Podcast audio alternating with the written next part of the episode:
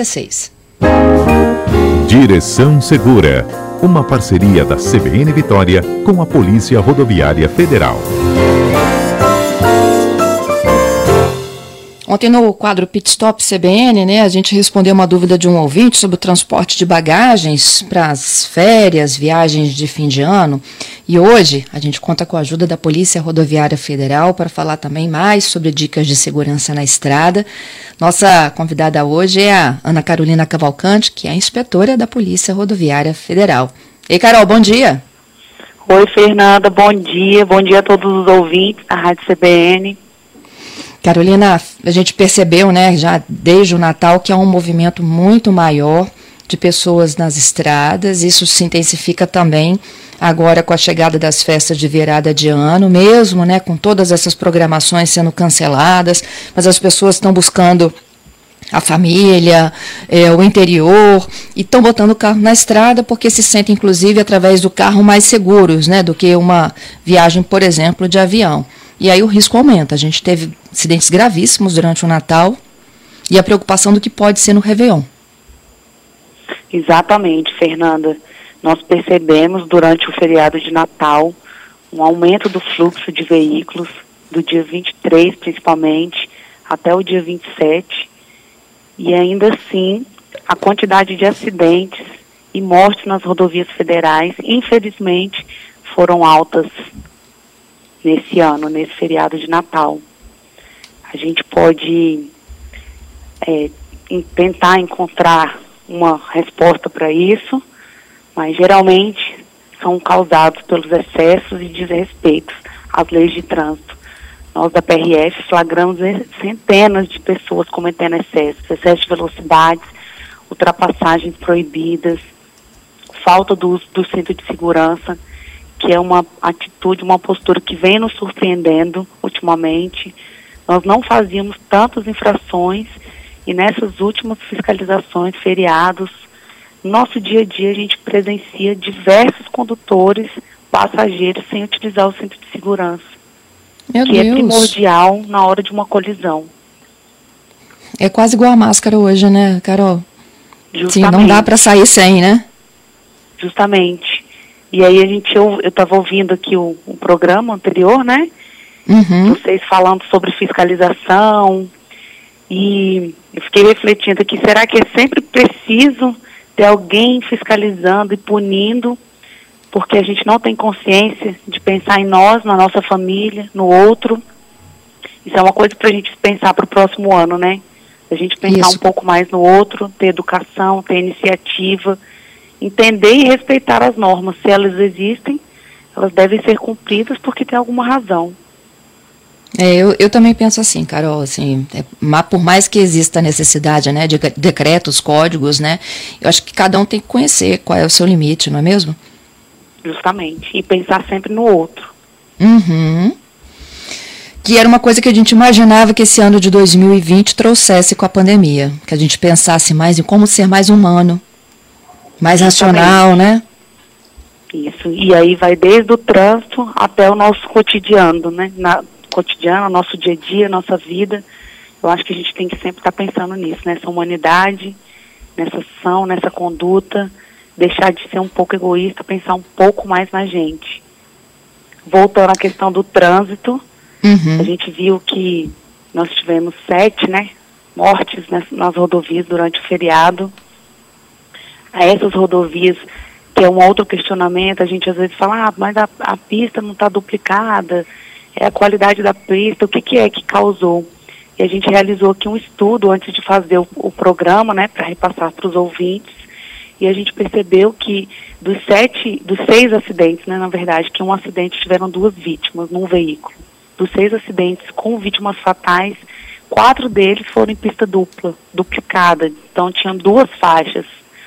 Então, mais uma vez, comprova que houve excesso de desrespeito às leis de trânsito, excesso de velocidade. No último plantão que eu tirei, eu percebi, vi, visualizei isso porque os condutores, quando enxergam a viatura, eles deixam né, de praticar condutas perigosas, infrações de trânsito, porque eles já sabem que, que vão ser notificados, então eles deixam de fazer mas ainda assim os motoristas que não nos enxergavam ultrapassavam em locais proibidos, motociclistas em altas velocidades no meio dos corredores, muita gente sem cinto de segurança, muitas famílias transportando crianças sem cadeirinhas. Então é uma coisa que a gente vai ter que refletir e pensar. É, o, o Carol, é, quando a gente fala né, de, de, acidentes acontecerem em pistas duplas, o que, que acontece com o, o, motorista ali? É pressa? É confiança em excesso? Então, tem uma série de fatores, né? Nesses especificamente, que um foi tombamento, de queda de motocicleta. Por alguma razão, o motociclista perdeu o controle e caiu da motocicleta. O outro foi um tombamento de uma carreta que aí é, geralmente, eu não posso afirmar, né, mas geralmente é causado por excesso de velocidade. Uhum. O outro foi uma colisão traseira. E após ocorreu uma queda de motocicleta em razão dessa colisão. A motocicleta bateu, né, colidiu na traseira de um veículo. E a outra foi uma colisão a última, a, do, aliás, no final foram duas colisões traseiras, uma com motocicleta e uma com veículos normais. Geralmente, o que, que ocorre? O veículo da frente freia, o de trás está em alta velocidade, não consegue frear em tempo hábil e colide na traseira. Ele está em excesso de velocidade ou com falta de atenção, não está verificando o que vem ali na frente. Para quem vai pegar a estrada nesses próximos dias, existe um horário melhor para se viajar com a família? Então, no, nas vésperas de feriados, quais são as dicas que a gente geralmente dá? Sempre no dia 23 e 24, que antecede, ou oh, 23 e 24 foi no Natal, desculpa, dia 30 e 31, que antecede o Ano Novo, são, são dias que as pessoas geralmente têm o, o prazo para se deslocar, tem folga do trabalho. Então são os dias que todo mundo utiliza a rodovia. O que que, o que que a gente indica? Ou você sai um dia antes, dia 29, ou deixa para ir no dia 31, mais próximo da virada, porque as ruas já vão estar mais vazias.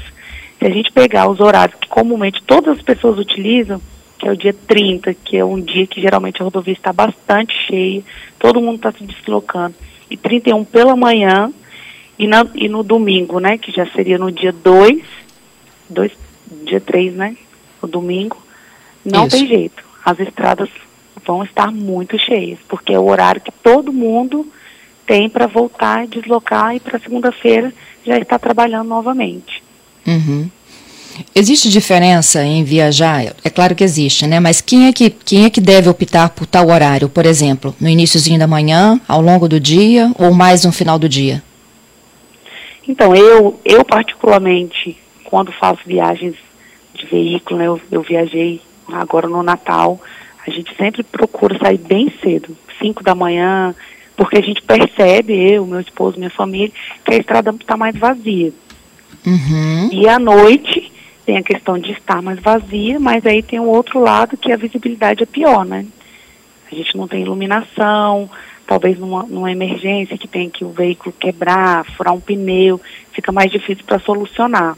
Então aí o motorista ele vai ter que escolher entre dirigir com a, com a pista mais vazia ou correr esse risco, no caso de quem opta por ir na parte da noite, é de, de ter mais atenção ao volante em razão da visibilidade ou de acontecer alguma pane, porque a gente às vezes precisa pegar o acostamento, a visibilidade fica pior, então a gente tem que dobrar a atenção.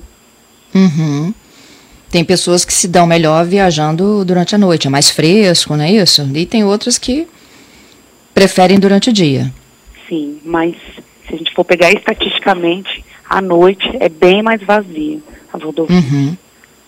Mas a visibilidade compromete sem dúvida alguma. Tem que ser um excelente motorista, né, para fazer isso. Justamente. Ou dirigir com cautela, abaixo da velocidade média da via, se é 80, então vai a 70, com cuidado, cuidado com as curvas, com as descidas. Se a gente dirigir com atenção e segurança e pensar sempre na nossa família, no próximo, com certeza a gente chega bem no local que a gente deseja. Bom, então, saindo de casa, né? Como é que deve ser a orientação aí para a família? Bagagens no bagageiro. Justamente. por que a gente se pergunta, né? Por que, que a gente não deve andar com as bagagens soltas ali dentro do veículo? Porque caso ocorra uma colisão, um acidente, um capotamento, essas bagagens elas podem ser letais. Elas podem bater na gente ali, o, o peso delas dobram, triplicam e elas podem acabar nos ferindo ou até nos matando durante, durante o acidente ou uma colisão. Então, as, as uhum. bagagens, todas as bagagens devem estar no porta-malas, presas e acomodadas no porta-malas. Ok. Qual é a revisão básica que a gente faz no carro? Calibragem de pneus, tanque de combustível, limpador de para-brisa? A primeira coisa, documentação do veículo em dia, né? Uhum. E além disso, olhar Carteira pneus. de motorista em dia também, né? Justamente, que, que é o básico, né? Então, pneus, óleo, óleo do, óleo do motor, freios, é muito importante. A gente pega muito acidente que o, que o motorista perdeu o freio, principalmente os caminhões, e aí ele colide com outras pessoas, tem tombamento, então olhar óleos, freios, limpador de para-brisa, água, água do radiador, água para limpar o para-brisa é importante as palhetas do para-brisa, combustível. A gente também se depara com diversos veículos sem combustível na rodovia. Então são as coisas básicas. Cinto de segurança tem que estar tá funcionando, prendendo direitinho, travando. São as coisas básicas que a gente requer para segurança durante a condução. Uhum. E outra capacidade do veículo, né? Justamente. A, a capacidade média de um veículo são cinco ocupantes, três passageiros no banco traseiro e dois no dianteiro. Essa é uma outra situação que a gente se depara diariamente. Pessoas com sete, oito passageiros em veículo com capacidade para cinco, principalmente quando estão conduzindo crianças. No colo, Muitas né? crianças também no colo, fora da uhum. cadeirinha, do assento de elevação. Então, a gente volta para aquela questão que eu falei, de pensar um pouco mais no outro, na nossa família. A gente acha que nunca vai acontecer com a gente, mas quando acontece, principalmente nessas datas, a perda é irreparável, né? Quando acontece um óbito em razão de acidente, que ninguém espera, que a pessoa está ali bem, a, o trauma, né, na vida de todas as pessoas que estão em volta da família é irreparável, principalmente nesses períodos de finais de ano, que sempre vão ser lembrados num, num ar de tragédia ali, né? Com tristeza. O Davi pergunta pra gente aqui sobre bagagem. Ele pergunta: e a mochila? Ela pode ir no banco traseiro ou também vai para o porta-mala? Depende do peso da mochila, porque quem está dentro do veículo, por diversas vezes precisa, né? Ah, vou levar uma outra camiseta. Quem tem criança, às vezes leva fralda, leva uma outra roupinha, não tem problema. O ideal é que acomode essa bolsa embaixo do banco, para ela não ficar solta ali mas poucas coisas podem sim ser levadas desde que estejam presas ali embaixo do banco com menor risco de se movimentar caso haja uma colisão. Uhum. O Kleber, ele está falando o seguinte, que ele viaja muito para o sul do estado e o que ele vê, que é muito comum, é a falta do motorista manter a distância de segurança de um outro. Tá? Além disso, sempre assim, a, a, percebo que há excesso de velocidade, eles andam em velocidade acima do permitido na via. Uh, aí, quando acontece né, um, um, uma situação de risco, é difícil de frear, porque você não manteve a distância e está em alta velocidade. Justamente, é a questão que eu falei do respeito às leis de trânsito. Principalmente nas rodovias concessionadas, elas têm a placa ali ao longo da rodovia, indicando a velocidade. É, nós, como condutores, a gente não tem que julgar o outro, né, que está andando em excesso de velocidade, porque a gente não sabe o que está acontecendo. Talvez a pessoa esteja numa emergência, ou precise, por algum motivo, se deslocar com alta velocidade. Mas o que a gente percebe é que a maioria dos motoristas andam sem a necessidade em excesso de velocidade. E quando precisam reagir, frear ou tomar alguma atitude ali para não haver um acidente, uma colisão, eles não conseguem. Uhum. O Giovanni me pergunta se vocês fazem fiscalização de transporte clandestino. Como é que se verifica? Através da placa? Pergunta dele. Então, a PRF, ela não, não realiza rotineiramente esse tipo de transporte, não. O que a gente fiscaliza é quando está com excessos de, de passageiros, né? o transporte clandestino ele, é, ele é fiscalizado mais pela PM mesmo, nas rodovias estaduais. A gente não, a gente, o que a gente olha é a documentação, se o motorista ele tem essa permissão né, para estar tá conduzindo passageiros, no caso de vans, mas se o veículo é ou não autorizado a fazer esse tipo de transporte, a gente não fiscaliza não, geralmente não. Uhum. É, 262, a pergunta aqui de um ouvinte, eu não sei se a gente vai conseguir responder essa. Ó, ele pergunta, é uma curiosidade, ele diz, o Eduardo, como é que é feita a nomenclatura de uma rodovia federal? BR-101, BR-262, são coordenadas geográficas? Essa eu não sei, Carol. Eu também confesso que vou ter que procurar essa resposta. Eu sei que a 262, é, porque assim, quando a gente é do Estado, a gente acha que ela só existe aqui, né? Uhum. E ela e ela a Ele é uma continuidade. justamente, ela vai continuando até que ela chega ou cruza com uma outra rodovia federal que muda a nomenclatura, ou ela vai para outros estados, chegando até muitas vezes ao, do sul ao norte do país. Mas o motivo pelo qual cria-se essa nomenclatura, eu vou ficar te devendo essa resposta. Eduardo, a gente né? responde na próxima. É. Olha o Valnei aqui tá dando o depoimento dele sobre o viajar à noite. Vamos ouvir. Bom dia a todos CBN Eu gosto de viajar à noite, mas o que eu recomendo aí é, é sempre cautela, né? E ter uma boa visão também, tem uma boa visão, porque à noite é, a visibilidade diminui bastante, então você tem que ter uma boa visão, tem que saber bem para onde você está indo. Se você já fez aquela rota ali várias vezes, aí compensa você ir à noite. Agora, se é a primeira vez que você está indo viajar e não conhece a estrada para onde você está indo, eu não recomendo não. Bom dia para todos. E aí, Carol? Tá certinho, Valnei, né? Certíssimo, Valnei. Você tem toda a razão. Quando a gente não, corre, não conhece o percurso, além da falta de visibilidade, né? Por mais que ela esteja sinalizada, esteja com aqueles olhos de gato, mesmo assim, quando a gente não conhece o caminho, que é uma das dicas que a gente tem que fazer antes de pegar a viagem, a gente reconhecer, verificar o trajeto antes de sair de casa, a gente não indica não, porque se houver algum problema, é mais difícil de solucionar. Pois é, e aí é até importante a gente explicar, né? Problemas podem acontecer ao longo do trecho da viagem. Qual é a dica de segurança da Polícia Rodoviária Federal? Se furou um pneu, se o carro deu algum problema mecânico, o que, que a gente faz numa hora dessa? Então, a primeira coisa que o motorista tem que ter em mente e consciência é a sua própria segurança, porque os outros veículos que vêm atrás podem não enxergá-lo ali. Então, a gente, a primeira coisa que a gente tem que fazer é sinalizar a rodovia. Sinalizar de uma forma que quem venha, numa distância grande, pelo menos ali de 30 metros, ele consiga ver que lá na frente tem um problema. Então, a gente uhum. tem que colocar o triângulo.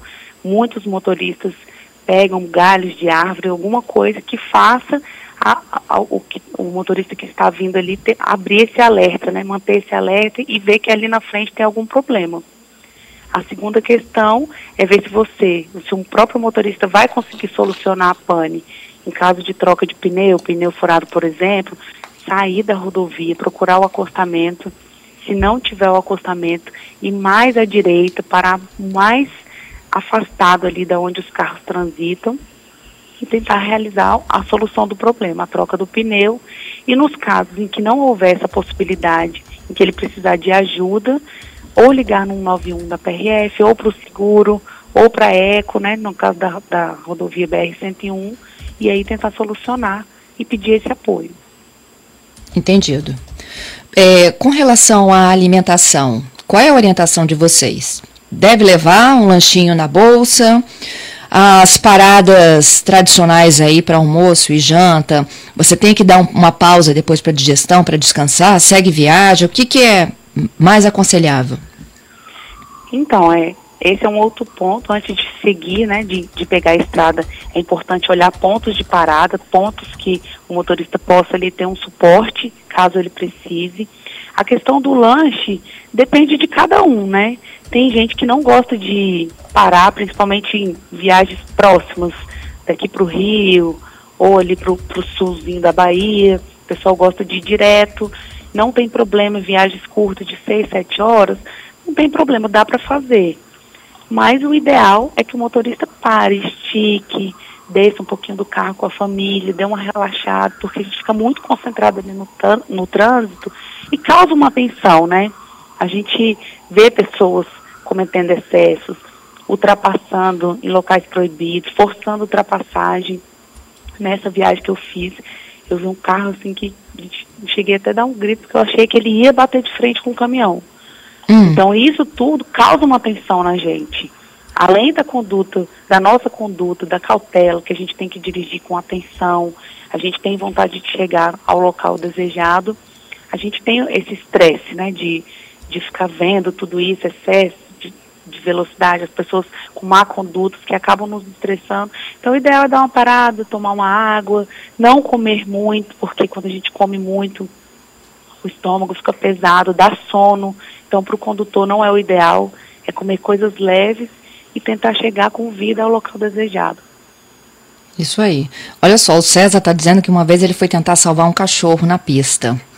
Ao invés dos motoristas também pararem, eles começaram a desviar e nem sequer reduzir a velocidade. O que, que a gente faz numa situação como essa?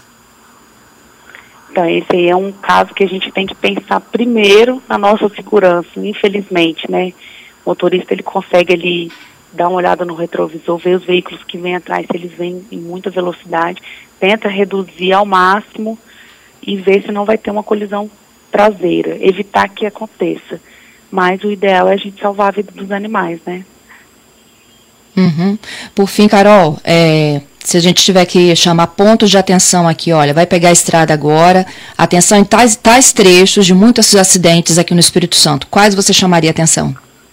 Primeiramente, no contorno, no trecho da rodovia do contorno, na 262 entre Venda Nova, enfim, vamos, vamos fazer um resumo para o motorista ter essa consciência, em locais uhum. urbanos, onde tem muito trânsito de veículo, onde tem cruzamentos, mesmo em pistas retas, onde o motorista acha que dá para ultrapassar, que dá para visualizar, as colisões frontais geralmente acontecem em pistas retas, onde a gente consegue enxergar o carro que está vindo, e mesmo assim a gente tem esse tipo de acidente. Então, mantenha a distância de segurança, só ultrapasse quando realmente der, não force ultrapassagem. Respeite as leis de trânsito, use o cinto de segurança, cadeirinha e tenha muita atenção em centros urbanos, em rodovias federais que passam em centros urbanos, porque é ali onde geralmente estão acontecendo mais acidentes. Bom, como. Eu achei nossos... a resposta da nomenclatura das rodovias. E os ouvintes também, Carol. Acharam, né? Ah. Acharam. Então vamos lá, vamos com a sua. Eu tenho o Giovanni e o Robson mandando as respostas aqui. Então, eu vi aqui até no site do governo federal que fala que a nomenclatura das rodovias é definida pela sigla BR, isso a gente já tinha até dito que BR é rodovia federal.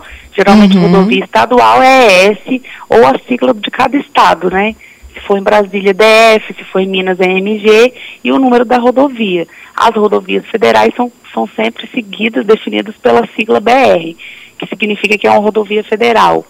Além disso, ela é seguida por três algarismos. Aí fala, o primeiro algarismo indica a categoria da rodovia, de acordo com as definições estabelecidas no Plano Nacional de Viação. Aí a gente já teria que dar uma olhada no plano, né? Os outros dois algarismos definem a posição a partir da orientação geral da rodovia, relativamente à capital federal e aos limites do país, norte, sul, leste, oeste. Isso aí. Então tem, tem rodovia Robson. que começa com zero, com um, com dois, com dois, com, com três, três e com quatro. quatro. Isso aí. O Robson fez um resuminho aqui, ó. Ele disse o seguinte, que as Vamos lá, deixa eu achar aqui agora. Estava na minha mão. As rodovias iniciadas por zero saem da capital do país. As iniciadas por um cortam o Brasil de norte a sul. Ah, começam com o número 2 e cortam o Brasil na direção leste-oeste. O número 3 cruzam o país nas direções noroeste, sudeste ou nordeste, sudoeste. Ah, tem mais aqui, ó. As, pela nomenclatura do plano, né? Zero, as que partem da capital federal. Um, corta o país na direção norte-sul, como eu tinha dito. É, a dois, cortam o país na direção leste-oeste, é o caso da nossa 262. 101 é a que corta de norte a sul. As, a de número 3 são rodovias diagonais, Noroeste, Sudeste ou Nordeste e Sudoeste, e quatro são rodovias de ligação, ligando rodovias federais uma à outra.